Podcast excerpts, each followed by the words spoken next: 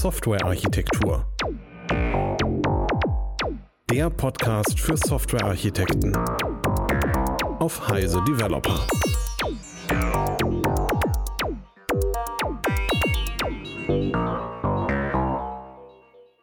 So, herzlich willkommen zu einer weiteren Episode vom Software Architektur Podcast. Heute sind Stefan Tilkoff und Carola Lilienthal hier.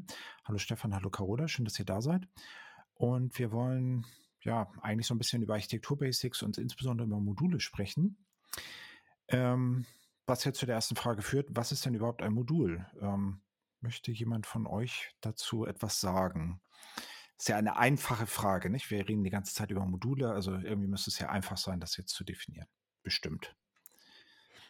Ganz bestimmt, ja. Carola, möchtest du starten?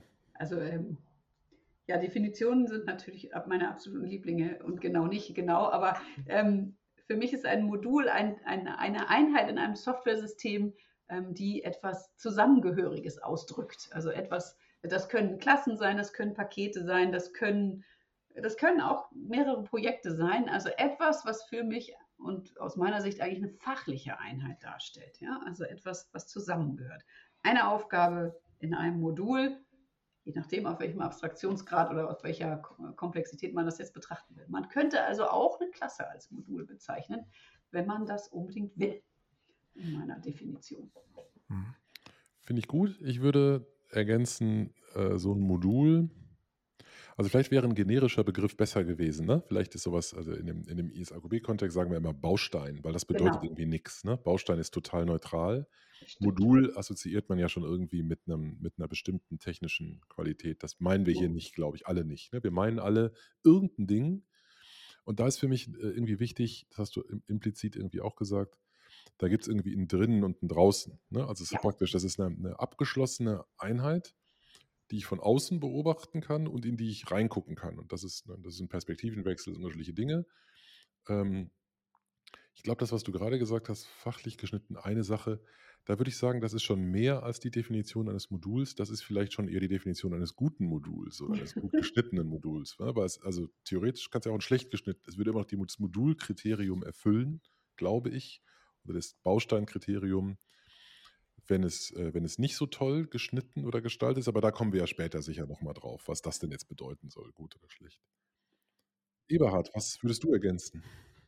Also für mich ist erstmal, glaube ich, wichtig, dass, ähm, also warum brauchen wir Module? Ich würde behaupten, wir brauchen Module deswegen, weil wir als Menschen das komplette Software-System ohne weitere Struktur nicht verstehen können. Und du, Carola, hast dich ja mit genau diesem Thema, also äh, Psychologie und, und ähm, Softwareentwicklung da sehr intensiv auseinandergesetzt. Mhm. Und ähm, das bedeutet also für mich, dass Modul etwas ist, was ich in, was ich baue in einem Softwaresystem mit der Intention, dass ein Mensch es irgendwie besser verstehen kann. Und ähm, du hattest vorhin gesagt, irgendwie, naja, eine Klasse kann irgendwie Modul sein. Ich würde halt behaupten, Module gibt es in Hierarchien. Also ja, mhm. eine Klasse kann genau. Modul sein, eine Methode innerhalb einer Klasse kann ein Modul sein und es gibt dann irgendwelche Packages und irgendwie grobgranulare Strukturen. Ja. Also nicht bauen Kontexte oder auch, auch ein IT-System ist für mich ein Modul. Mhm. Ähm, das bedeutet, dass wir halt irgendwie diese Hierarchien haben also Module eben aus Modulen bestehen und dass ich da halt irgendwie eine Hierarchie habe. Und das sind, glaube ich, die beiden Aspekte. Also nicht Module sind eigentlich für Menschen. Das ist nicht etwas, was wir für Computer bauen an der Stelle. Stimmt, die brauchen das nicht, um zu funktionieren. Ne? Aber du hast völlig recht. Ähm, in meiner Doktorarbeit und auch in meinem Buch habe ich das mit der kognitiven Psychologie zusammengebracht und habe gesagt, Menschen verstehen die Menge der Dinge um sich herum, indem sie die chunken, also indem sie so Einheiten entdecken, und sagen, okay, okay, interessieren mich nicht die Details, das ist, keine Ahnung, das Modul, ja, oder das ist äh, irgendwas anderes. Und das geht aber eben nur, das habe ich vorhin auch so ein bisschen gesagt, wenn das was Zusammengehöriges ist, wenn das eine Aufgabe hat, wenn ich das irgendwie als eins identifizieren kann und mich das nicht verwirrt. Ne? Ich sage häufig in meinen Vorträgen, ihr seht mich da als Sprecherin und wenn ich jetzt aber so einen Wasserhahn auf der Schulter hätte, dann würde das mit dem Chunking nicht funktionieren. Ne? Und das ist so der Punkt. Ja? Es muss sinnvoll zusammengehören. Und mhm. das ist das, was ich vorhin sagte. Aber das ist natürlich dann auch schon wieder ein gutes Modul. Ne? Das ist das, was du eben gesagt mhm. hast, Stefan. Und das ist aber genau der Punkt. Es ist gut, wenn man es als eins betrachten kann und es einen nicht total verwirrt in seiner Struktur, warum ist denn das noch da drin? Also ich sehe ganz oft hm. so Package-Bäume, seht ihr vielleicht auch, wo so nebeneinander so Knoten sind, die irgendwas Fachliches sind und dann was Technisches und dann wieder was Fachliches und dann noch drei technische auf irgendwie Minimaldetailebene und so. Ja, und da guckt man so drauf und denkt, ja, was soll denn das? Ja, das ist ja überhaupt mhm. gar nicht sinnvoll, sowas. Ne? Also, so. Genau, also wir können das schon mal festhalten, es ist keine gute Modularisierungsstrategie, zufällige Einheiten zu bilden und möglichst, möglichst randomized äh, Code-Fragmente oder andere Systembestandteile auf irgendwelche kleineren Sachen zu verteilen. Ne? Das ist keine gute Strategie, weil das unterstützt genau diesen Aspekt nicht. Genau. Ich glaube ja, dass da auch was anderes dranhängt. Das folgt ja direkt aus dem, was du gesagt hast. Weil wir das nur auf diese Art und Weise verstehen können, brauchen wir das auch, um es überhaupt bauen zu können. Also wir müssen, hm. wir müssen modularisieren, also egal mit welcher Teamgröße wir arbeiten, ob das eine Person ist oder ob das 180 Personen sind, die gleichzeitig arbeiten. Genau. Die eine Person muss sich die Arbeit auch einteilen können, wenn es nicht gerade ein Drei-Zeilen-Skript ist, von dem wir da sprechen. Ähm, und das Team muss es erst recht. Also irgendwie brauchen wir Struktur in dem Ganzen. Ähm, und äh, diese, diese statische Bausteinstruktur, von der wir da sprechen, die, die hilft eben, Dinge sauber so aufzuteilen, dass man in so einem Sinne von Divide and Conquer irgendwie Stück für Stück die Dinge angehen und umsetzen kann. Genau. Und ähm, also die, die eine Sache, die für mich irgendwie untrennbar damit verbunden ist, ist eigentlich Information Hiding. Also mhm. warum überhaupt die Episode? Ich habe halt das Gefühl, dass einige Grundbegriffe irgendwie unklar sind. Und ich glaube, man kommt irgendwie noch so weit, dass man irgendwie sagt, naja, ein System muss irgendwie in Module aufgeteilt sein und äh, irgendwie ist es dann leichter zu verstehen. Und wenn nicht, ist es halt irgendwie schwer wartbar. Ähm, und irgendwie brauchen wir einen guten Schnitt. Aber das erste Thema, wo ich das Gefühl habe, dass es Missverständnisse gibt, ist halt für mich Information Hiding. Mhm. Ähm, da gibt es erstmal so ein, wie soll ich sagen, Möglichkeiten, mit denen man andere äh, Informatiker oder Entwickler und Entwicklerinnen vielleicht beeindrucken kann.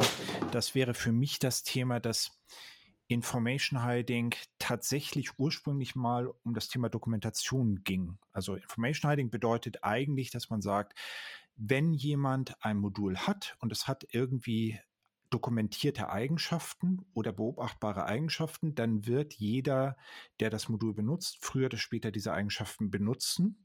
Und das hat sich halt damals äh, in diesem Brooks-Parnas-Ära äh, darauf bezogen, dass man halt eine Dokumentation hatte und der Brooks hat halt gesagt, alles soll dokumentiert sein und diese Dokumentation soll verfügbar sein. Und der Parnas hat gesagt, nein, man sollte die Information verstecken, weil Information, die von draußen nicht erkennbar ist, die kann ich ändern, da hängt niemand von ab und dann kann ich mein Modul ändern.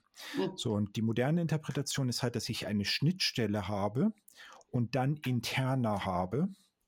Und ähm, also das ist ja was anderes, das ist eben nicht Dokumentation, sondern das ist halt eben Schnittstelle und interner. Und eine Sache, wo ich halt das Gefühl habe, dass es halt sozusagen schon schief läuft, ist, diese Schnittstelle exponiert eine Schnittstelle, also irgendwelche Dinge, die ich tun kann, die exponiert nicht Daten. Daten ja. sind intern.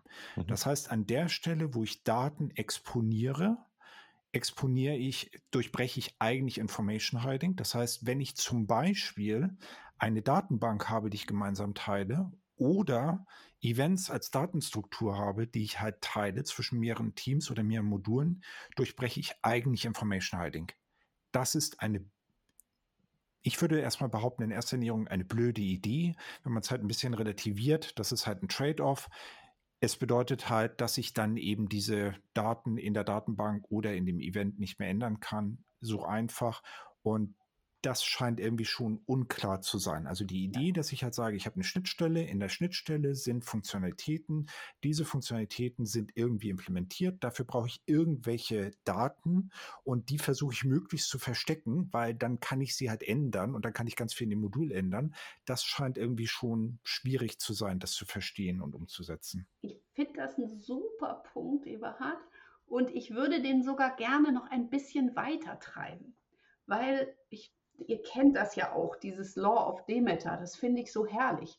Ja, das musst du aber mal erklären. Ja, ja das, das stammt aus einem Projekt, das das Demeter-Projekt hieß, deswegen heißt es so, aber es geht bei diesem, bei diesem Gesetz sozusagen, was die da definiert haben, darum, dass man eben an einer Schnittstelle nicht die Interna herausgibt, damit der, der, der da was will, darauf rumwurstelt. Ja, und die Interna sind für mich dann eben möglicherweise noch mehr als nur Daten. Deswegen sage ich das an der Stelle, ne, zu dem, was du gesagt hast. Also ich würde das gerne noch erweitern, weil wenn, wenn in einem Modul ein Baum von irgendwas ist, ja, von irgendwelchen fachlichen Objekten, dann will ich auch nicht sozusagen den Zugriff darauf nach außen geben und derjenige soll von außen mal sich da drin an meinem schönen Objektbaum langhangeln und irgendwas machen, sondern ich will, dass diese Schnittstelle eine Funktion zur Verfügung stellt, tu was mit dem, was da wie auch immer in dir ist, ja, in welcher Struktur auch immer, und dann mache ich das in meinem Modul und der draußen kann nicht an meinem Objektbaum sich langhangeln und irgendwas da dran rumwursteln. Ja? Also das, das finde ich gehört, na, auch wenn das jetzt ein anderes Gesetz ist, aber ich finde, damit kann man das nochmal verstärken. Dieses, die Schnittstelle ist wirklich nur was, wo jemand sagt, ich möchte gern, dass du das machst und dann mache ich das so, wie ich das will. Ja? Also auf allem, was in mir ist. So, das, mhm. das würde ich gerne da noch hinzutun. Also ich würde euch beiden gerne recht geben und dann widersprechen. Also ja, erstens, ja, ihr habt natürlich recht, ich unterschreibe das auch alles so. Ähm, ich glaube auch, dass viele der, der Praktiken, äh, die so in, im Laufe der Zeit in bestimmten Communities entstanden sind, dem zuwiderlaufen. Also ein klassisches Beispiel, muss ich halt sagen, ist Getter und Setter, ne? also die Java Beans-Konvention in der Java-Welt. Die, ähm, die war dafür nicht gedacht, aber sie hat ein bisschen dazu geführt, dass viele Leute, eine ungenannte Anzahl von Personen, auf die Idee kommt, für jedes Attribut einen Getter und einen Setter zu machen. Und das, das geht halt wunderbar einfach mit der IDE, ein Klick, schon sind die alle da. Und das führt dazu, wenn ich jetzt in meiner Implementierung meiner Java-Klasse vielleicht auf ein anderes Objekt, äh, wenn, ich, wenn ich ein anderes Objekt dafür benötige und mir das deswegen merke in einer Instanzvariable, dann passiert genau das, was du gerade gesagt hast, Carola. Ich habe einen Getter für dieses Ding und dann kann jemand von außen sich per Getter dieses Ding holen und darauf jetzt irgendwelche Methoden aufrufen. Und das bedeutet, er ruft nicht in meiner Klasse eine Methode auf, sondern in einer Klasse, die mir gehört. Und im schlimmsten Fall macht er das drei, vier Mal. Dann gibt es irgendwas, genau. Punkt, irgendwas, Punkt, irgendwas, also get, get, get, get, get. Und darauf wird dann irgendwas aufgerufen. Genau. Und dann ist dieses Wissen über meine internen Strukturen beim Aufrufer bekannt. Das ist genau alles. Ich habe es dokumentiert, in, passt wieder zu dem, was du, Eberhard, sagtest.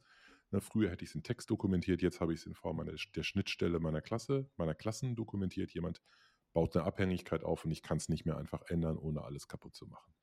Ohne Frage, das ist total, total schlecht. Aber vielleicht ist es eine gute Gelegenheit zu sagen, dass es halt keine Regel ohne Ausnahme gibt und auch nicht dass diese Absolutheiten. Ich weiß, dass ihr das nicht so meint, aber bevor uns das, bevor uns das eine Hörerin oder ein Hörer als Kommentar um die Ohren haut, dachte ich mir, sage ich es lieber selbst. Also man kann zum Beispiel einen Unterschied machen zwischen Gettern und Settern.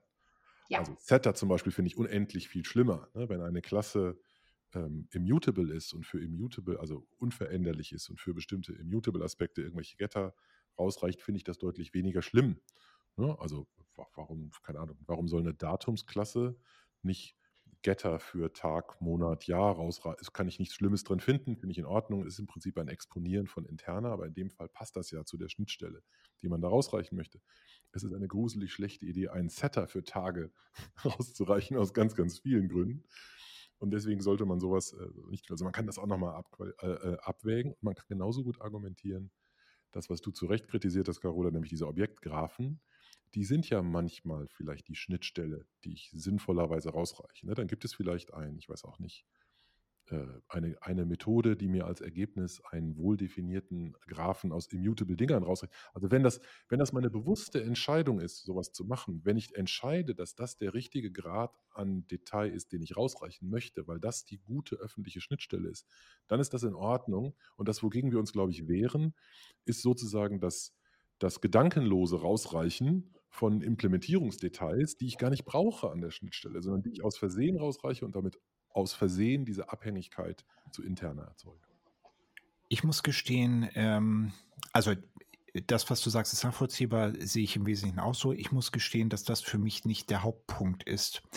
Ähm, und nicht das, die Ebene ist, auf der, auf, also wie soll ich sagen, ich habe ja auch Informatik studiert und äh, ich habe da irgendwie, glaube ich, auf der Ebene, auf der wir jetzt gerade diskutieren, diese Konzepte irgendwie auch äh, beigebracht bekommt, vermute ich zumindest.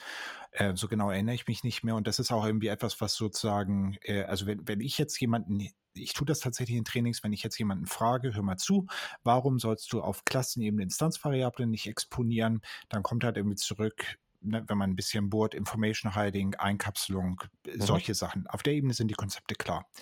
Ich werde immer wieder gefragt, sollen Microservices sich Datenbanken teilen? Mhm. Das ist dieselbe Frage. Das ist nämlich die Frage, mhm. sollen zwei Module, die ich halt habe, wechselseitig in den interner, in den Datenbanken herummanschen dürfen? Bei Klassen ist diese Frage relativ klar beantwortbar. Auf dieser grob granularen Ebene scheint diese Frage halt irgendwie äh, dann nicht mehr so einfach zu beantworten zu sein, beziehungsweise es scheint uns klar zu sein, dass es dieselbe Frage ist. Und das gilt für mich auch für Events. Ein Event, was eben Daten enthält, ist eben ein gemeinsames Datending und die muss ich jetzt irgendwo interpretieren an verschiedenen Stellen. Und das ist eigentlich mein Problem. Mein Problem ist, dass ich das Gefühl habe, dass solche Konzepte wie Information Hiding und Module auf Ebene von Klassen und Packages im Wesentlichen noch klar sind. Wenn es grob grobgranularer wird, also sowas wie Microservices oder andere grobgranulare Module, respektive vielleicht sogar Module, die halt mehrere Teams umfassen. Also wo ich dann irgendwie mehrere Microservices zu irgendeinem Ding irgendwie zusammenfasse, da werden Dinge halt plötzlich unklar und plötzlich wird halt mit Freude gesagt, ja, wir haben da halt irgendwie ein Event und eine Datenstruktur mhm. und die halbe Welt kennt die und wir haben übrigens diese Datenbank, an der irgendwie 100 Anwendungen sind und niemand sagt, wow, ihr durchbrecht irgendwie krass gerade Information Hiding und Modularisierung, äh, so, sondern das ist halt irgendwie so. Und vielleicht sind die Effekte noch klar, dass irgendwie die Datenbank oder bestimmte andere Dinge schwer änderbar sind, dass da halt irgendwie Schwierigkeiten, die man halt vorhersagen würde, aufgrund von durchbrochener Modularisierung sich tatsächlich einstellen. Aber dass das dasselbe Konzept ist und dass da halt irgendwie Herausforderungen sind, das scheint unklar zu sein. Und das ist für mich auch der Grund, warum ich halt es wichtig finde, genau diese Diskussion halt zu führen. Ja, das verstehe ich. Das verstehe ich. Ähm, ne, in meinem Kopf sind jetzt ganz viele Gründe natürlich aufgetaucht, warum Leute das dann machen oder so. Aber ich verstehe den Punkt, zu sagen, das ist doch dasselbe. Ihr könnt das doch jetzt nicht hier irgendwie anders argumentieren. Ähm, als wäre man noch in der Zeit stehen geblieben, wo es eben äh, globale Variablen gab, ne? So mhm, ein bisschen so, das, ne? Ja, das ist interessant, genau. Also manche, die mhm, Analogie passt genau. sehr gut. Ne? Eine globale Variable ist genau das gleiche wie, äh, wie das, was, was Eberhard gerade beschrieben hat, als geteilte Datenbank zwischen zwei, zwischen zwei Microservices. Ne? Die haben halt irgendwie so ein Ding außerhalb des, des Kontexts. Vielleicht, vielleicht gehen wir mal kurz darauf ein, warum das denn schlecht ist, Carola. Warum, warum ist das, was meinst du, warum das eine schlechte Idee ist, sowas zu haben? Also was, was ich ähm, in Architekturen eigentlich immer möchte, ist, ähm, Teile zu schaffen, die nur eine geringe Kopplung zu anderen haben. Also möglichst wenig Abhängigkeiten. Ne? Ähm, so, das kommt ja auch immer wieder mit Modularität. Und wenn man dieselbe Datenbank benutzt, dann ist man stark verkoppelt und die beiden Teams, die diese beiden äh, getrennten Microservices hoffentlich oder lose gekoppelten Microservices bearbeiten, die eine Datenbank zusammen haben oder keine Ahnung, so ein Shared Kernel aus irgendwie typischen Datenbankstrukturen, also Eventstrukturen, die man da rumschießt oder so, ja, die sind einfach extrem abhängig voneinander. Und also das ist eine organisatorische Abhängigkeit und natürlich aber auch eine in der Software, also auf beiden mhm. Ebenen. Und das ähm, macht Software schlechter ähm, zu bewegen, das macht Teams langsamer. Das sind all diese Effekte da. Ja? Mhm. Also deswegen würde ich sagen, ist das schlecht. Und jetzt bin ich gespannt auf eure. Ich sehe das genau als den entscheidenden Punkt. Also ich glaube, in dem, in dem Paper von Panas, das müssen wir unbedingt in die Show Notes packen, ne, das ist, glaube ich, von, schlag mich 1972 oder so, also sowas aus, in der Größenordnung, also geschmeidige 50 Jahre alt. Ähm, da beschreibt er ja äh, wie, äh, unterschiedliche Arten der Modularisierung, wie man modularisieren mhm. könnte. Und einer seiner Kerngedanken ist, dass man zusammenhängende Entscheidungen irgendwie versteckt an einer Stelle. Ne? Also er sagt also, hier, mhm. hier ist die eine Stelle, an der ich, wenn ich meine Meinung ändere, etwas umbauen muss. Und allen anderen kann es egal sein. Und das ist genau das, was du gerade gesagt hast. Also das bedeutet eben, dass ich eine gewisse Lokalität von Änderungen habe und ähm, die, die Entkopplung führt dazu, dass eben nicht die ganze Welt umfällt. Also jeder und jede schon mal so ein großes System oder ein, Mittel, ein, ein, ein, System signifikanter Größe bearbeitet hat, das eben nicht total trivial ist, kennt das, man schraubt an der einen Stelle und es fällt an tausend anderen unerwarteten Stellen um. Ne, dieser Effekt, also ich ziehe irgendwo und ich habe immer das Gefühl, ich ziehe alles andere gleich mit. Und ich kann nie eine Änderung machen, ohne das gesamte System wieder komplett zu testen. Und ich, das ist ein Zeichen einer, einer schlecht durchgeführten Modularisierung, weil die Änderung also aus dem Kontext der Änderung, die ich jetzt gerade machen möchte, ist die Modularisierung dann falsch, weil ich sie an ganz, also weil sie Auswirkungen an ganz vielen Stellen hat oder weil ich sie an ganz vielen Stellen machen muss oder weiß. Ja, ich muss, ich bin mir nicht sicher, ob ich tatsächlich ähm, übereinstimme. Also nochmal, warum ist es schlecht, eine Datenbank zu exponieren? Ich würde halt sagen, weil ich damit Information Hiding durchbreche. Das heißt, etwas, was eigentlich meine interne Datenmodellierung ist, exponiere ich. Was erwarte ich? Ich erwarte, dass andere Leute diese Datenmodellierung benutzen. Das wird wahrscheinlich passieren, wenn ich die Datenbank halt exponiere, werden halt andere Leute halt diese Tabellen und was ich da halt auch immer habe, eben für eigene Anfragen und so etwas nutzen. Was bedeutet das? Ich kann sie nicht mehr ändern. Es ist nicht mehr meine interne Modellierung. Ich habe hm. Information Hiding durchbrochen und damit habe ich halt Modularisierung durchbrochen. Du kannst es schon ändern, du musst nur mit den Konsequenzen leben. Ja, genau.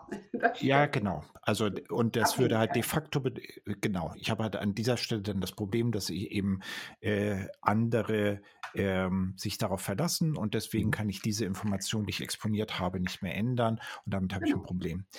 Davon für mich ein bisschen getrennt ist dieses Thema, was ihr jetzt diskutiert habt, das ist ja ein weiterer Begriff, das Thema mit der losen Kopplung. Mhm. Ähm, da ist, also irgendwie hängt das sicher miteinander zusammen, aber ich finde, das hier ist noch schlimmer, weil ich halt irgendwie interner exponiere. Lose Kopplung bedeutet für mich erstmal, dass wenn ich ein, dass eine Änderung typischerweise auf einem Modul begrenzt ist. Also lose Kopplung, ich finde erstmal mhm, wichtig, das, ja. Äh, ich finde erstmal wichtig zu sagen, das bedeutet nicht entkoppelt und ich würde sogar argumentieren, dass eine entkoppelte Module undenkbar sind. Diese Module sind ein Gesamtsystem, die müssen gekoppelt sein. Sie können also nur lose gekoppelt sein. Und lose gekoppelt bedeutet für mich, wenn ich eine Änderung mache, erwischt es halt eben ein Modul und dann, ich stelle mir da mal so, so ein Gummiband oder sowas dazwischen vor. Also nicht, ich, ich fasse das eine Modul an, das andere wird durch das Gummiband vielleicht mitgezogen, aber wenn ich Glück habe, eben auch nicht. Und dadurch habe ich dann eben eine lose Kopplung. Und ich glaube, da ist für mich ein Einflussfaktor, was die typischen Änderungen sind. Also ich kann halt Glück haben und vielleicht ist es halt so, dass ich zwar technisch irgendwelchen Quatsch gemacht habe, aber die Änderungen, die ich typischerweise mache, sorgen dafür, dass sie eben dann doch auf einem Modul begrenzt sind. Und ja, also de, de, das ist sozusagen das, was ich bei loser Kopplung sehe. Und ähm, ich, also wie soll ich sagen, gemeinsame Datenbank ist so, also durchbricht für mich äh, durchbricht für mich Modularisierung. Ich würde dann überhaupt gar nicht darüber diskutieren, dass es halt keine lose Kopplung gibt. Es gibt halt eigentlich gar keine Module. Und dann kann es auch keine lose gekopplten Module geben. Ich glaube, das ist so der, der, der, der Krassheitsgrad. Okay, ich habe die ganze Zeit darauf gewartet zu verstehen, warum du widersprichst, weil ich hatte das Gefühl, du sagst, du unterstützt genau das, was, was wir gerade gesagt haben das, der letzte Punkt war es dann. Ne? Du sagst, wenn, genau. wenn, du meinst, wenn man die Daten einfach direkt rausreicht, dann braucht man, dann braucht man, nicht, braucht man gar nicht von loser Kopplung zu sprechen, weil es praktisch nur noch ein Modul ist, das nicht mehr zwei gekoppelt.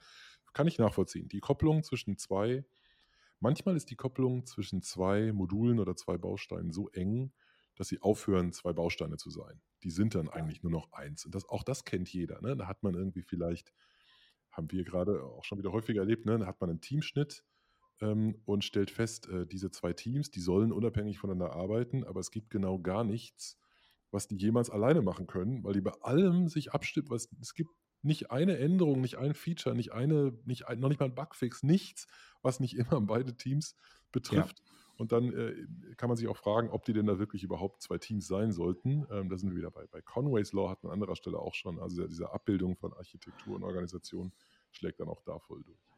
Genau, und vielleicht ist das noch, also das ist ein ganz guter, hervorragender Punkt. Und da ist halt irgendwie noch so ein, so ein anderer Aspekt, der für mich eine Rolle spielt. Und zwar würde das jetzt dazu führen, dass in so einer Architektur-Review-Geschichte oder so würde mir halt jemand ein Architekturdiagramm zeigen und würde sagen, hier sind übrigens zwei Module.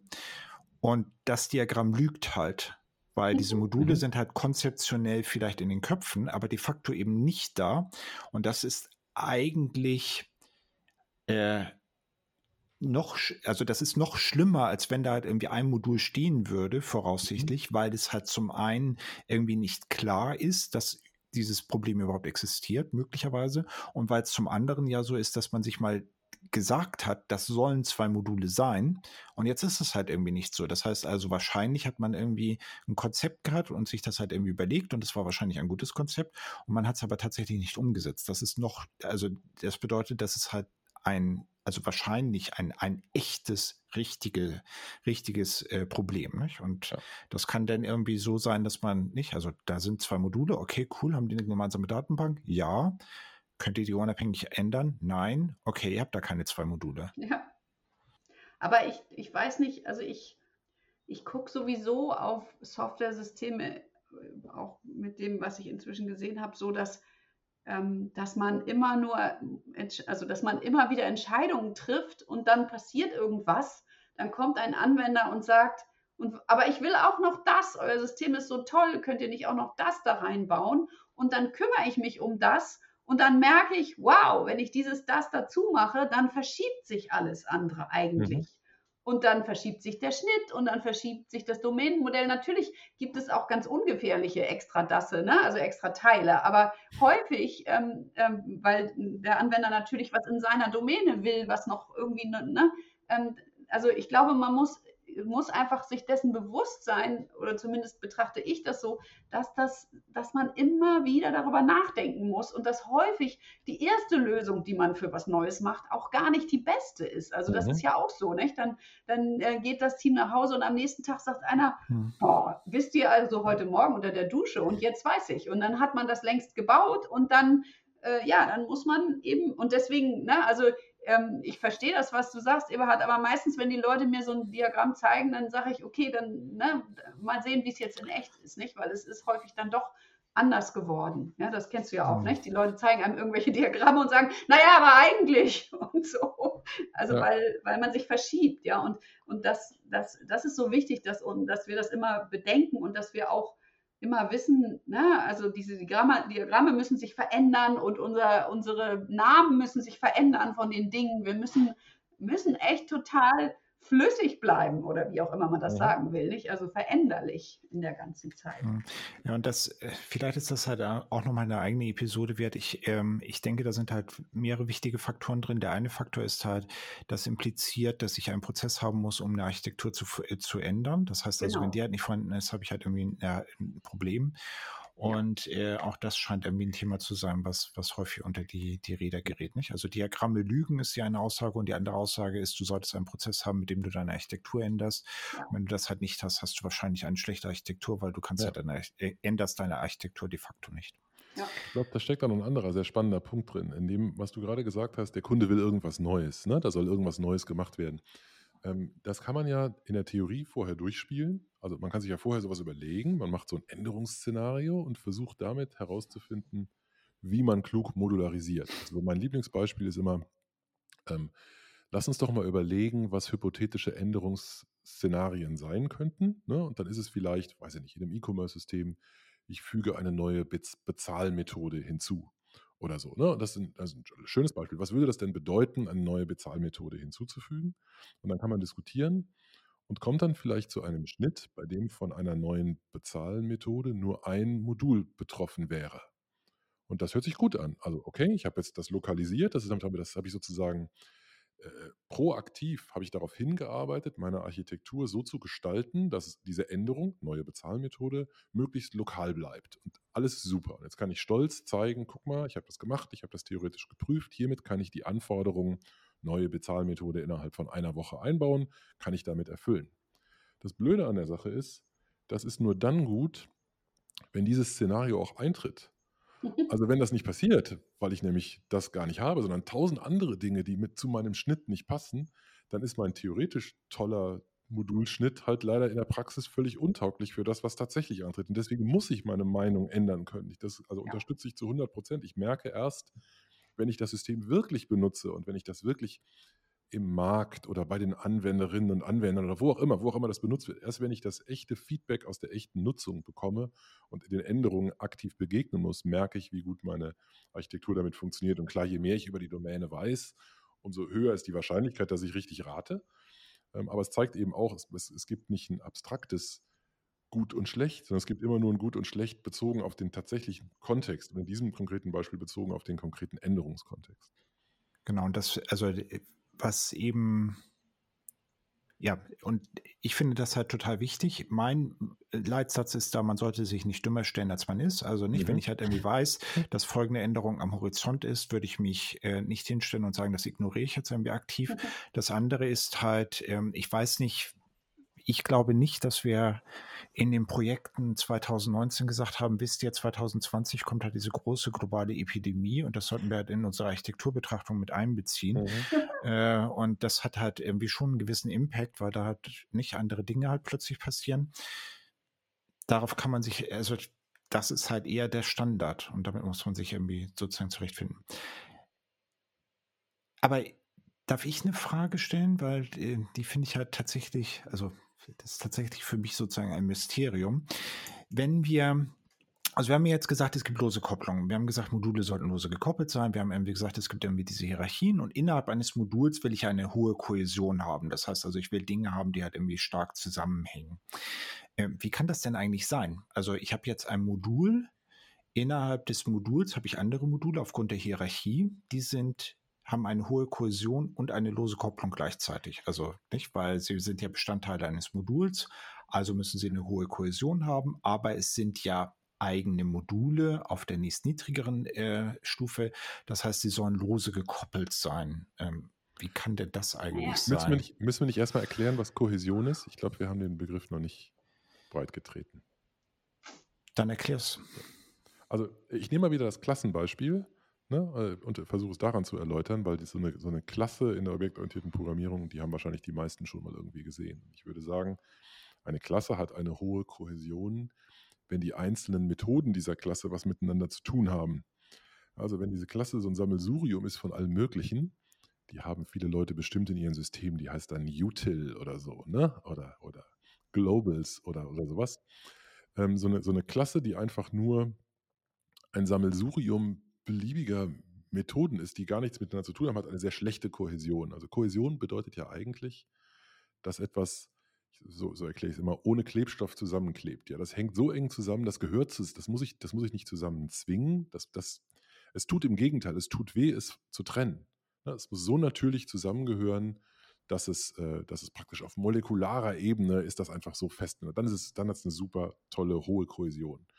Und ähm, in dem Beispiel in der Klasse wäre es so, dass verschiedene Methoden dann eine hohe Kohäsion haben, wenn sie zum Beispiel dieselben Instanzvariablen brauchen. Ne? Also da gibt es irgendwie drei Instanzvariablen und fünf Methoden und die operieren alle auf diesen, die hängen alle miteinander eng zusammen. Wenn ich die trennen müsste, wäre das schwierig, weil es auch sich nicht gut anfühlt. Wenn ich jetzt merke, ich habe in meiner Klasse auch noch sieben andere Instanzvariablen, die eigentlich einen ganz anderen Zweck erfüllen, könnte ich vielleicht auf die Idee kommen, zwei Klassen draus zu machen und denen irgendwie eine Beziehung zu verpassen. Und diese diese Art des engen Zusammenhalts, die kann ich eben wieder hierarchisch auf jeder Ebene machen. Also die Klassen innerhalb eines Packages haben hoffentlich irgendeinen, irgendeinen Gesamtzusammenhang. Die gehören irgendwie logisch da rein. Und die Packages, die ich voneinander trenne, die als Ganzes vielleicht ein Subsystem bilden, die führen dazu, dass dieses Subsystem eine in sich hohe Kohäsion hat.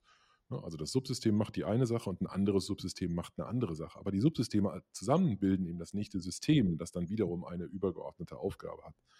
Und das ist, leitet dann jetzt vielleicht ein bisschen über zu deiner Frage, Eberhard. Ne? Also die, die, Betrachtungs, der Betrachtungs, die Betrachtungsperspektive ändert sich halt, je nachdem, ob ich jetzt Drill Down oder, oder Zoom Out mache in meinen, in meinen jeweiligen Diagrammen. Ne? Irgendwann komme ich bei der feinsten atomaren Stufe an. Aber wenn ich rausgehe, betrachte ich halt immer die nächsthöhere Ebene, die einfach Kohäsion auf einer anderen Abstraktionsebene betrachtet. Also wenn ich sage, ich habe hier ein System, das ist mein, das ist mein SAP, das macht mein Accounting und da drüben habe ich ein System, das macht meine Produktion, dann ist das auf der Ebene als Aussage total okay. Also, ne, und je weiter ich jetzt rein drille oder rein zoome, umso, also dementsprechend habe ich halt immer andere Kontexte, andere, andere Abstraktionszusammenhänge, in denen ich diese Kohäsion erreichen möchte. Ich würde vielleicht noch einen Aspekt dazu tun, aber es geht in dieselbe Richtung ähm, wenn ich über ähm, hohe Kohäsion rede, dann sage ich immer, dass dass das, was in einem Modul, auf welcher Ebene auch immer sein soll, das soll eine Aufgabe, eine Zuständigkeit haben, eine Responsibility.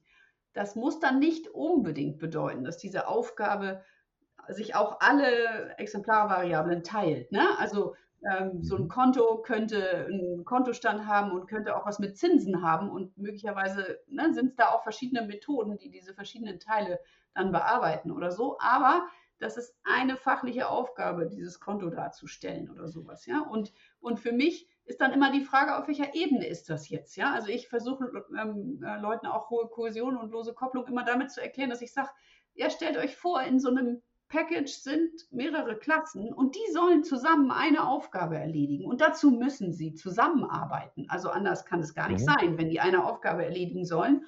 Und das nach außen aber, die Klassen, die in den anderen Packages sind, die brauchen sie nicht für ihre Aufgabe. Also sollten sie da auch kaum Beziehung zu haben, beziehungsweise irgendjemand ruft halt irgendeine Hauptklasse in diesem Package auf und die fängt dann die Arbeit an und liefert vielleicht das Ergebnis. Mhm. Und so ist das, ähm, trägt sich das fort über Stufe zu Stufe, ne, Eberhard, weil du hast ja gesagt, wie geht denn das dann auf der, auf der kleineren und kleineren und kleineren Ebene? Die Aufgaben werden immer weiter zerlegt und kleiner und jeder ist auf seiner Ebene dafür zuständig und kann deswegen so einen Raum schaffen, in dem in einem Modul, in den Modulen da drin, in den Packages jeweils kleinere Aufgaben erledigt werden ja, und mhm. ähm, von den Teilen, die da drin sind. So, das, das ist sozusagen die Vorstellung von hoher Kohäsion und loser Kopplung auf verschiedenen Ebenen. Ja? Ich, ich mag diese, also ich finde diese Aussage auch gut und ich finde auch das mit der einen Aufgabe ja eigentlich richtig. Ich habe nur das Gefühl, es wird manchmal falsch interpretiert. ja. Und, ähm, und das führt dann zu ganz, ganz gruseligen Ergebnissen. Ne? Also wenn ich, also was, was heißt denn schon eine Aufgabe? Also dann hast du Klassen mit einer Methode, ne? oder sowas. Ja, ja, ich kann das auf ganz viele unterschiedliche Arten interpretieren. Ja. Ich könnte zum Beispiel sagen, ähm, dieses, dieses Modul hier hat die Aufgabe, äh, neue Kunden anzulegen. Und dieses Modul hier hat die Aufgabe, äh, Auskunft zu bestehenden Kunden zu geben. Mhm. Könnte ich machen.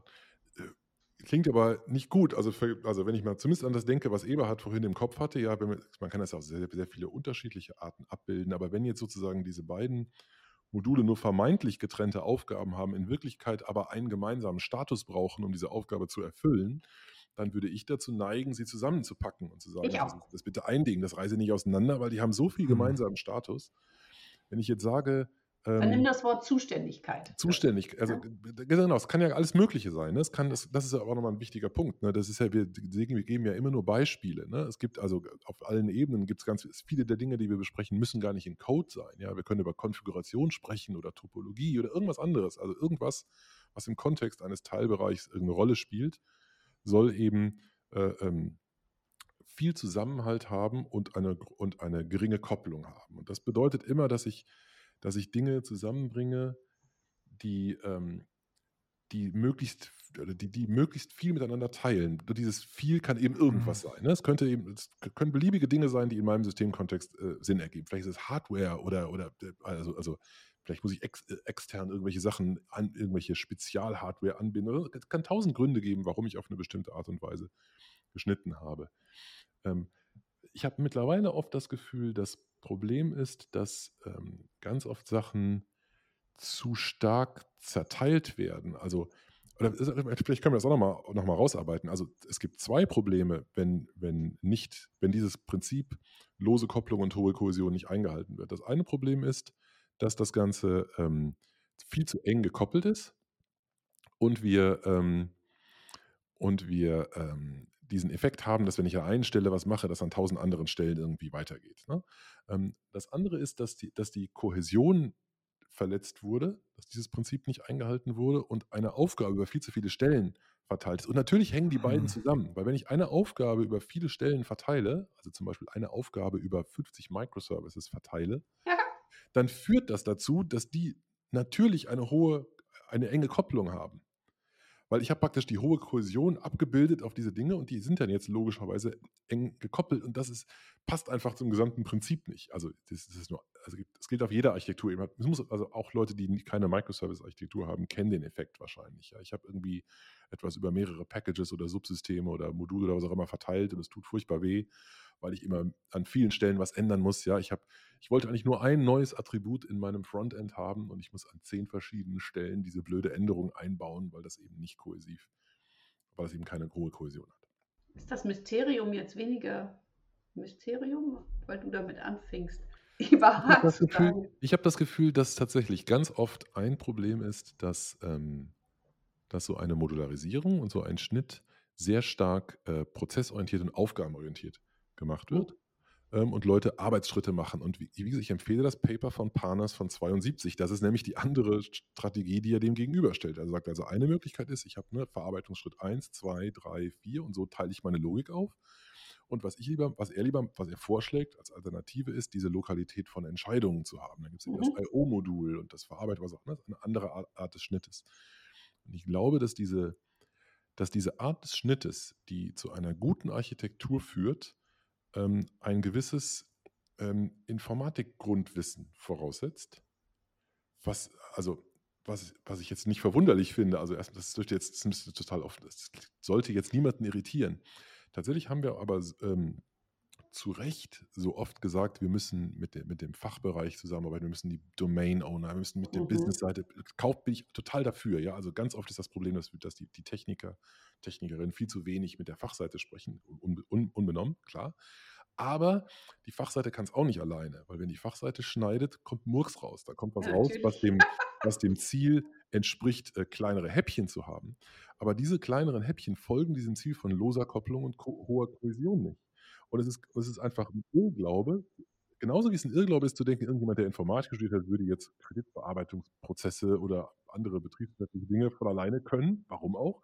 Genauso ist es abwegig zu glauben, jemand, der äh, sich super in Kreditgenehmigungsprozessen auskennt, wäre in der Lage, äh, äh Software mit loser Kopplung und hoher Kohäsion zu schneiden. Es geht nur als Kooperation zwischen diesen beiden Skills, wo man Fachlichkeit so aufteilt, so modularisiert, dass man eine gute fachliche Architektur aus dem Ganzen herausbekommt. Genau, und das ist eigentlich auch für mich, also das, das ich muss gestehen, ähm, das Paper von den Partners empfinde ich nicht als, also ich verstehe, warum es damals relevant ist. Ich glaube, es ist mittlerweile nicht mehr so relevant und das hängt damit zusammen, dass es eben äh, feingranularen, modularen Schnitt diskutiert. Mhm. Und ich, ich, äh, das Beispiel ist, glaube ich, irgend so ein String Tokenizer oder ja. sowas. Nicht irgendwie so, genau. sowas so in dem Dreh. So ein äh, Einzeiler Unix-Script heute. Ja, genau. Ja. Und ähm, ich glaube schon, dass das aus genau dem Grund ähm, vielleicht nicht mehr ganz so wichtig ist. Deswegen ist das, was, was du gesagt hast, äh, Stefan, in der weiteren Diskussion, das ist halt eigentlich genau der Punkt. Es ist eben so, dass es halt auf der einen, also wir müssen halt fachliche Modelle finden, wir müssen halt Dinge haben, die grob granular sind. Und äh, das geht nur, indem wir Fachlichkeit strukturieren. Und da ist halt die Hauptherausforderung. Und das funktioniert nur zusammen mit Fachexperten. Und ich würde halt äh, behaupten, dass, also ich sehe eher das Problem in diesem Daten uninterpretiert durch die Gegend reichen, ähm, irgendwelche, äh, und, und das ist für mich auch ein Teil von ähm, nicht genügend in der, in der, äh, in der Fachlichkeit reingebohrt. Nicht? Also mhm. wenn ich halt irgendwie sage, okay, ich brauche jetzt an dieser Stelle ähm, wir hatten vorhin dieses Beispiel nicht, ich muss irgendwie einen Kunden äh, anlegen oder mich registrieren können und da muss ich halt irgendwie so und äh, vielleicht Kundendaten verwalten, das ist halt keine Funktionalität. Nicht? Also mhm. da kann ich eine SQL-Daten, da kann ja. ich eine SQL-Datenbank hinstellen, ja. die kann das halt irgendwie. Und dann müssen halt die, die, äh, die Leute halt irgendwie Insert-Statements und Selects machen und dann hat sich das halt, dann ist das mhm. Problem gelöst. Das ist nicht, oder nicht, ich nehme Excel. Mit Excel kriege ich das halt irgendwie auch hin. Das ist nicht das, weswegen wir Software bauen. Wir bauen Software aus irgendwelchen Gründen für irgendwelche Geschäftslogik oder vielleicht auch nicht. Da müssen wir halt andere, äh, andere Entwurfsparameter ähm, sozusagen ansetzen. Und um das aber hinzubekommen, um halt Geschäftslogik vernünftig zu, zu, strukturieren, wenn das halt irgendwie tatsächlich gefordert ist, dazu müssen wir die Funktionalitäten ver, verstehen und dazu stört es aus meinen, aus meinen Augen, in meinen Augen eher, wenn wir halt irgendwie zu früh über Daten und äh, mhm. Entwurfsentscheidungen und sonst Zeug halt irgendwie reden. Also ich bin mittlerweile so weit, dass ich ehrlich gesagt an der Stelle, wo jemand sagt, wir kapseln dieses und jenes ein, in den meisten Fällen das Gefühl habe, wuh, das ist irgendwie so ein technisches Ding und das ist irgendwie komisch, das will ich Mhm. eigentlich nicht hören. Und äh, oder ich möchte halt eigentlich gerne verstehen, was das System tut und daraus halt abgeleitet eine fachliche Architektur haben. Und das ist halt zu häufig zu schwierig, also zu häufig zu schwierig. Naja, die fachliche Architektur ist ja auch, das, also es ist ja auch so, wenn du, wenn du in Programmieren verliebt bist und sowas, dann bist du eben erstmal nicht in die Fachlichkeit verliebt. Ne? Also ich war schon bei, bei manchen Unternehmen, wo sie gesagt haben, ja, wir wollen aber Leute finden, die sich für die Fachlichkeit interessieren, die guten fachlichen Source, gute fachliche Architektur bauen wollen. Und das ist nicht so einfach, weil natürlich kämpfst du lieber mit, also oder ich, natürlich ist das falsche Wort, aber ich erlebe immer wieder, dass äh, Informatiker eben eigentlich Techniker sind und dass die lieben, in der Technik rumzuwurschteln, ja, und, und sich mit der Fachlichkeit zu beschäftigen, die man gar nicht so schnell ähm, zu Handen kriegt und wo man den anderen fragen muss.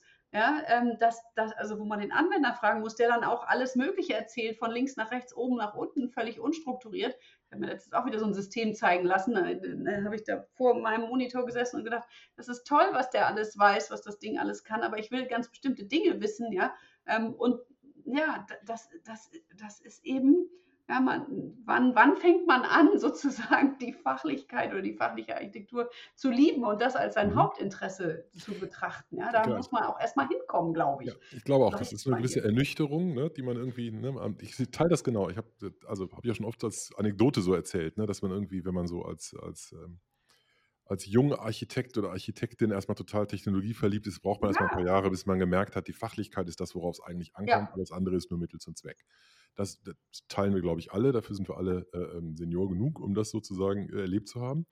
Aber die, ähm, die, ich glaube, da kann man ganz viel sehen, an, äh, au- auch an diesem Punkt, über den wir sprechen, also an diesem Schnitt, wenn das sozusagen nicht ähm, im Mittelpunkt steht. Also wenn Leute ähm, naiv schneiden, dann haben sie immer irgendein Rezept und wenden dieses Rezept dann einfach Genau. an, um, äh, um, so, um sich sozusagen das zu erschließen. Und ein schönes Beispiel hatten wir gerade sozusagen, du hast das gebracht, Eberhard, mit dem, mit dem Kundending, so entitätsorientiert zu schneiden. Ne? Also Ja. da gibt es das Modul Kunde und da gibt es das Modul Order und da gibt es das Modul Account. Und da gibt, Okay, ka- kann man, so, kann man so machen, genau. Das bedeutet, dass alles, was irgendwie relevant ist, automatisch immer modulübergreifend ist, weil es nichts gibt, was ich nur mit dem einen oder nur mit dem anderen mache.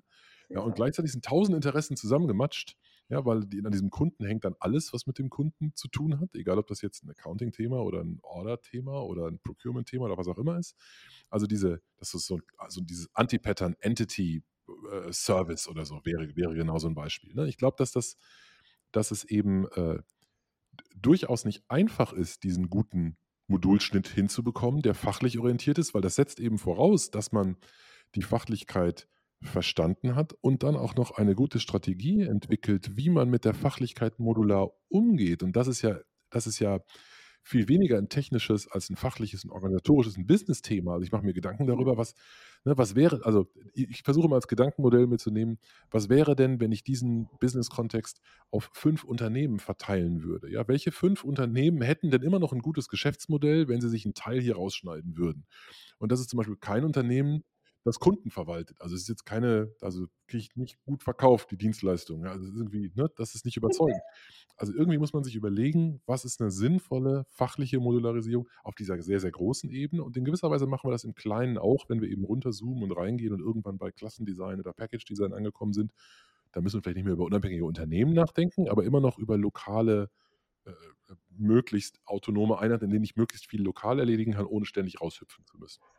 Genau, ich, ich- habe mittlerweile so eine Art Theorie ähm, dafür, warum es diese, diesen grobgranularen Schnitt nach Domänenobjekten gibt.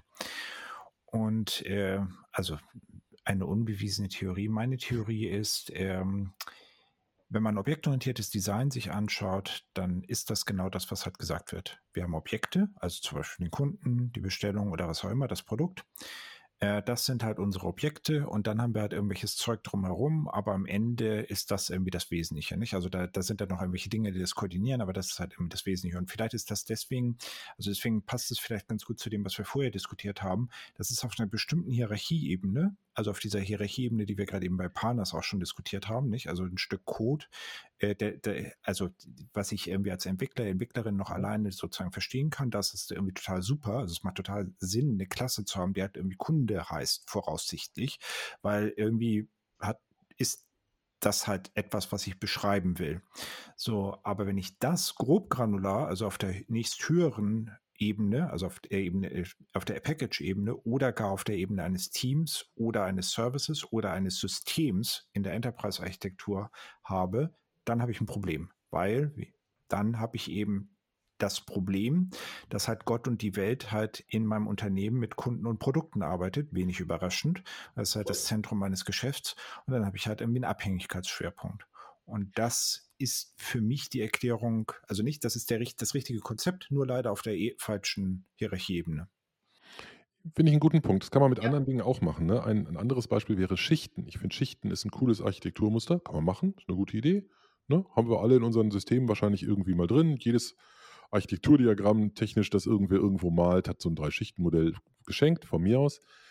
Aber es ist keine gute Idee, ein Drei-Schichten-Modell für die Unternehmensarchitektur ne? Und es ist auch kein Scherz. Ich meine, das gab SOA-Bücher vor so zehn Jahren oder so, die genau das vorgeschlagen haben. Es gibt ein Layer von Data Services, es gibt ein Layer von Logic Services, es gibt ein Layer von Presentation Services. Und da kann man nur weinen. Das ist also genau das Gleiche. Das ist einfach das falsche die, die, das Muster, das eigentlich gute Muster, leider auf der falschen äh, Kompositionsebene angewandt.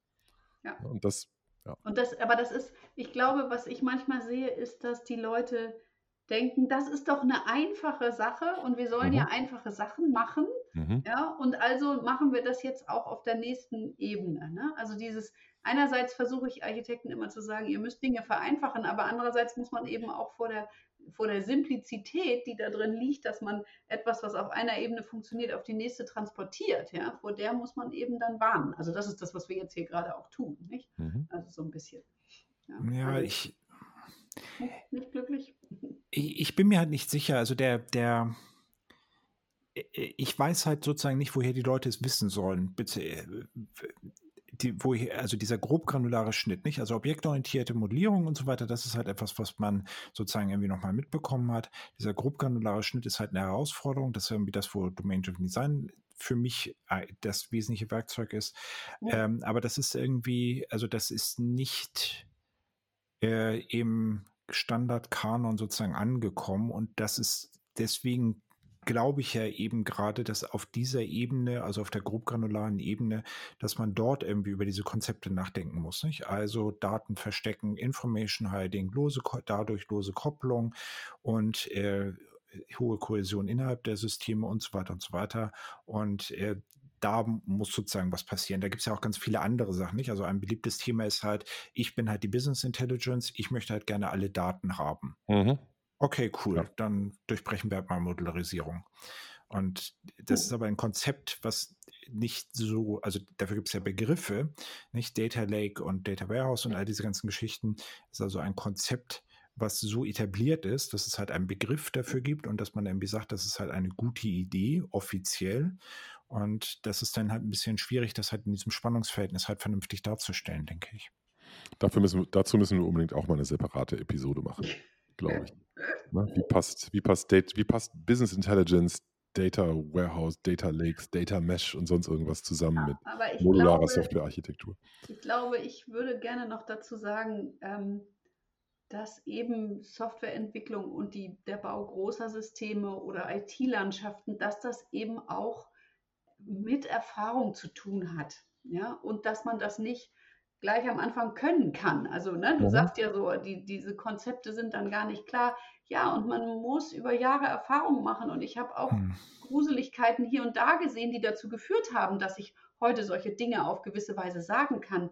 Also das ist ja nicht nur in unserer Disziplin so, sondern das ist auch in ganz vielen anderen mhm. Disziplinen mhm. so, dass die Leute nicht von der Uni ähm, kommen und gleich alles können oder so. Ich glaube, das müssen wir auch einfach akzeptieren. Das Problem ist nur, dass die Leute, die direkt von der Uni kommen oder aus irgendeinem Programmierkurs oder was weiß ich, ja, dass die ganz viele Dinge gleich produzieren und irgendjemand damit später leben muss. Ja, das ist möglicherweise bei BWLern, die erstmal ein Trainee-Programm machen oder bei Ingenieuren, die, äh, wo es Statiker gibt, die das vorher noch angucken, ist da einfach ein anderes Verständnis. Nicht? In unserer Disziplin, denke ich, manchmal gibt es das noch nicht so, dieses Also Leute, man macht jetzt nicht irgendwas irgendwie, sondern hier gibt es komplexere Vorgaben und außerdem muss man erstmal einen erfahrenen Menschen fragen, ob das geht, was man da vorhat. Ja? Versteht ihr, was ich meine? Also Stefan hat es ja vorhin gesagt, nicht? Also einige von den Konzepten, die wir jetzt gerade irgendwie diskutieren, sind halt im krassen Gegensatz zu dem, was halt bei SUA stand. Ich erinnere mich tatsächlich, also ich kann es sogar ein Stück per persönlicher machen. Ich erinnere mich daran, dass ich vor ja, 15 Jahre wird es halt schon hier sein, äh, halt in Trainings erzählt habe, naja, die Datenbank wird irgendwie die Anwendung überleben. Das heißt also, die Datenbank ist wichtig und da sind irgendwie die Datenformate halt drin und die sind halt manifestiert und äh, das ist halt irgendwie wichtig, die sozusagen zu schützen. Das ist halt genau das Gegenteil, nahezu das Gegenteil von dem, was ich jetzt sage, weil jetzt sage ich eigentlich, die Anwendung ist sozusagen der, der, wie sagt man, das, der, der Primat und die Datenbank äh, äh, folgt dem halt sozusagen. Mhm. Und äh, von daher wäre halt mein Hinweis, also wir haben heute, wir, wir schreiben das Jahr 2021. Ja. Wenn ihr jetzt diese Podcast-Episode im Jahre 2031 hört, wäre meine Empfehlung, äh, es spätestens an dieser Stelle abzubrechen und sich einen neueren Podcast ja. zu suchen. Sehr schön, Ivan. Genau, so ist es. Ja weil Erfahrung macht alles. Und jedes Mal und jeden Tag gibt es neue und jedes Jahrzehnt gibt es neue. Da hast du genau recht. Wir hätten vor, also vor zehn Jahren haben wir, haben wir nicht gedacht, dass wir, da haben wir gedacht, Daten gehören zusammen, ne? Und, und, und, die Klasse Konto oder die Klasse Kunde, die kriegt alles. Also weil wir sollen doch hm, ne, wiederverwenden ja. und all diese Ich möchte ein bisschen widersprechen. Also ich, ich, ich würde ja jetzt. Du hast das schon jetzt, immer gewusst. Nein, ja, schon, was habe ich halt immer gewusst. Ich würde jetzt gerne gehässig eine alte Präsentation rausholen von vor x. Jahren, wo, also zu der SOA-Zeit von vor 15 Jahren, die Eberhard gerade referenziert, wo, wo, ich mich sehr genau erinnern kann, dass ich argumentiert habe, man soll verdammt nochmal die Datenbank hinter dem Service verstecken und nur über die Schnittstelle, also genau dieses Argument. Ja. Aber das heißt ja nicht, dass ich das damals äh, äh, ähm, äh, überall so gemacht hätte, sondern vielleicht ein bisschen so, so hätte ich es mir gewünscht, ja. Und dann, ähm, naja, wie auch immer. Also ich glaube, dass das so ist, dass sich die Meinung dazu ändert, dass sich Best Practices ändern. Ich glaube, dass das, äh, dass genau dieser, dieser Software-Schnitt, über den wir jetzt sprechen, dass der in den letzten Jahren äh, noch viel, also das war, das war schon immer wichtig, also gar keine Frage, sehen wir daran, haben wir gerade diskutiert, 50 Jahre alte Diskussionen über dieses Thema. Also es war schon immer wichtig. Aber dadurch, dass die, dass die IT immer wichtiger wird, dass die Bedeutung immer größer wird für alles, für jedes Unternehmen, für unsere Gesellschaft, für alles, haben diese Dinge auch eine ganz andere, also ganz andere Auswirkungen. Ja? Also als Panas äh, 72 das Paper geschrieben hat, ging es darum, wie modular wird dieser Word-Counter da strukturiert. Und heute geht es darum, äh, welches Unternehmen überlebt am Markt und welches nicht. Und das bedeutet, dass eine ganz andere Energie und viel mehr, äh, also viel mehr Drive da drauf kommt. Das finde ich ja super spannend. Also endlich sind diese Dinge, endlich wird die Relevanz dieser Dinge von ganz, ganz vielen Leuten gesehen. Das heißt, wir haben eine super Zeit, um Architektinnen und Architekten zu sein. Ist doch ganz klasse. Am Puls der Zeit mitten dabei. Ja, und also ich muss halt auch gestehen, ich, ich würde, glaube ich, meine eigene Aussage ein bisschen relativieren wollen. Also es wäre für mich krass überraschend, wenn wir im Jahre 2031 sagen, Module war eine blöde Idee, Information Hiding war eine blöde Idee ja, und lose Kopplung war halt auch eine blöde Idee. Ich glaube, der, das und das war ja auch ein bisschen der Motivator für die Folge für mich. Das sind Grundlagen, mhm. die sind die sind so fundamental und haben so fundamental positive Eigenschaften, dass es sehr überraschend wäre, wenn man jetzt sagt, nee, da haben wir uns ja irgendwie getäuscht. Die Frage ist, wie man sie sozusagen runterdekliniert auf das konkrete Entscheidungsproblem, was man jetzt gerade vor, vor sich hat. Und da ist irgendwie das Problem, nicht? Und da haben wir es ja irgendwie diskutiert. Also da gibt es eben bestimmte Aspekte. Also zum Beispiel auch eine Schichtenarchitektur im Großen kann gut sein zum Beispiel, um Netzwerksysteme zu strukturieren. Nicht? Da gibt es halt diese mhm. berühmten OSI-Schichten und die sind ja. total supi und die funktionieren hervorragend. Es hat ein technisches Problem, dass ich damit auch im Großen äh, lösen kann. Und das macht dort irgendwie Sinn. So, und wir haben jetzt an bestimmten anderen Stellen gemerkt, also zum Beispiel bei SOA, dass so eine Schichtenarchitektur irgendwie eine blöde Idee ist, weil wir halt irgendwie diese Ergebnisse, die wir eigentlich haben wollen, nämlich lose Kopplung, Information Hiding und so weiter, damit gerade durchbrechen.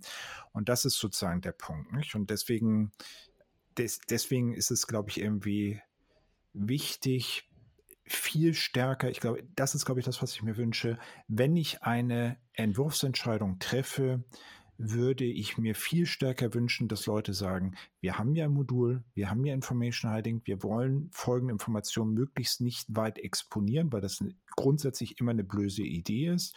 Und wir können jetzt irgendwie schauen, dass wir dadurch eine lose Kopplung, eine hohe Kohäsion erreichen. Und das können wir halt sozusagen umsetzen. Und wir schauen halt, ob wir das beobachten und eben auch insbesondere dieses Nachsteuern, weil nicht, es ist unwahrscheinlich, dass wir es halt gleich beim ersten Mal richtig bekommen. Und wenn man das sozusagen beachtet, dann sind wir, glaube ich, einen Schritt weiter und ich habe das Gefühl, das ist irgendwie in Vergessenheit geraten. Also auch, auch die konkreten Definitionen, die konkreten Ziele von Modulen und Information Hiding und diesen Konzepten sind zum Teil unklar und dann kann man nicht erwarten, dass Leute irgendwie sagen, cool, wir machen das nicht, weil durchbricht Information Hiding. Das würde ich mir aber viel öfter wünschen. Ja, genau. Ich verstehe auch manchmal, warum Leute sagen, sie, sie wollen nicht, sie wollen das nicht sie wollen nicht irgendeinem abstrakten Prinzip gerecht werden, aber man muss halt klarer machen, dass es eben nicht nur ein abstraktes Prinzip ist, sondern dass es einen konkreten Wert hat, ein konkretes, einen konkreten Vorteil bringt, diese Dinge nicht zu machen. Merkt man spätestens, wenn man das äh, ein, zwei, dreimal erlebt hat und dann das ändert und dann merkt, ah, so geht es also besser. Aber vielleicht kann man das ja abkürzen, es muss nicht jeder die gleichen Fehler machen. Genau, Hausaufgabe findet fünf Fälle in euren Systemen zu Hause, in denen ihr Information Hiding durchbrecht. Exzellente letzte Worte, Eberhard. ich denke, wir verlinken ein bisschen was in den Show Notes. Haben wir noch, habt ihr noch andere Punkte, die ihr unbedingt ergänzen wollen würdet? Alles gut. Wir haben gut geredet und viele verschiedene Aspekte zusammengebracht. Ich bin froh und glücklich. cool. Dann würde ich sagen, vielen Dank und äh, ja, schauen wir mal, was wir an weiteren Episoden uns noch einfällt. Bis dahin. Danke euch. Bis bald. Tschüss. Vielen Dank für das Anhören und Herunterladen des Software Architektur Podcasts.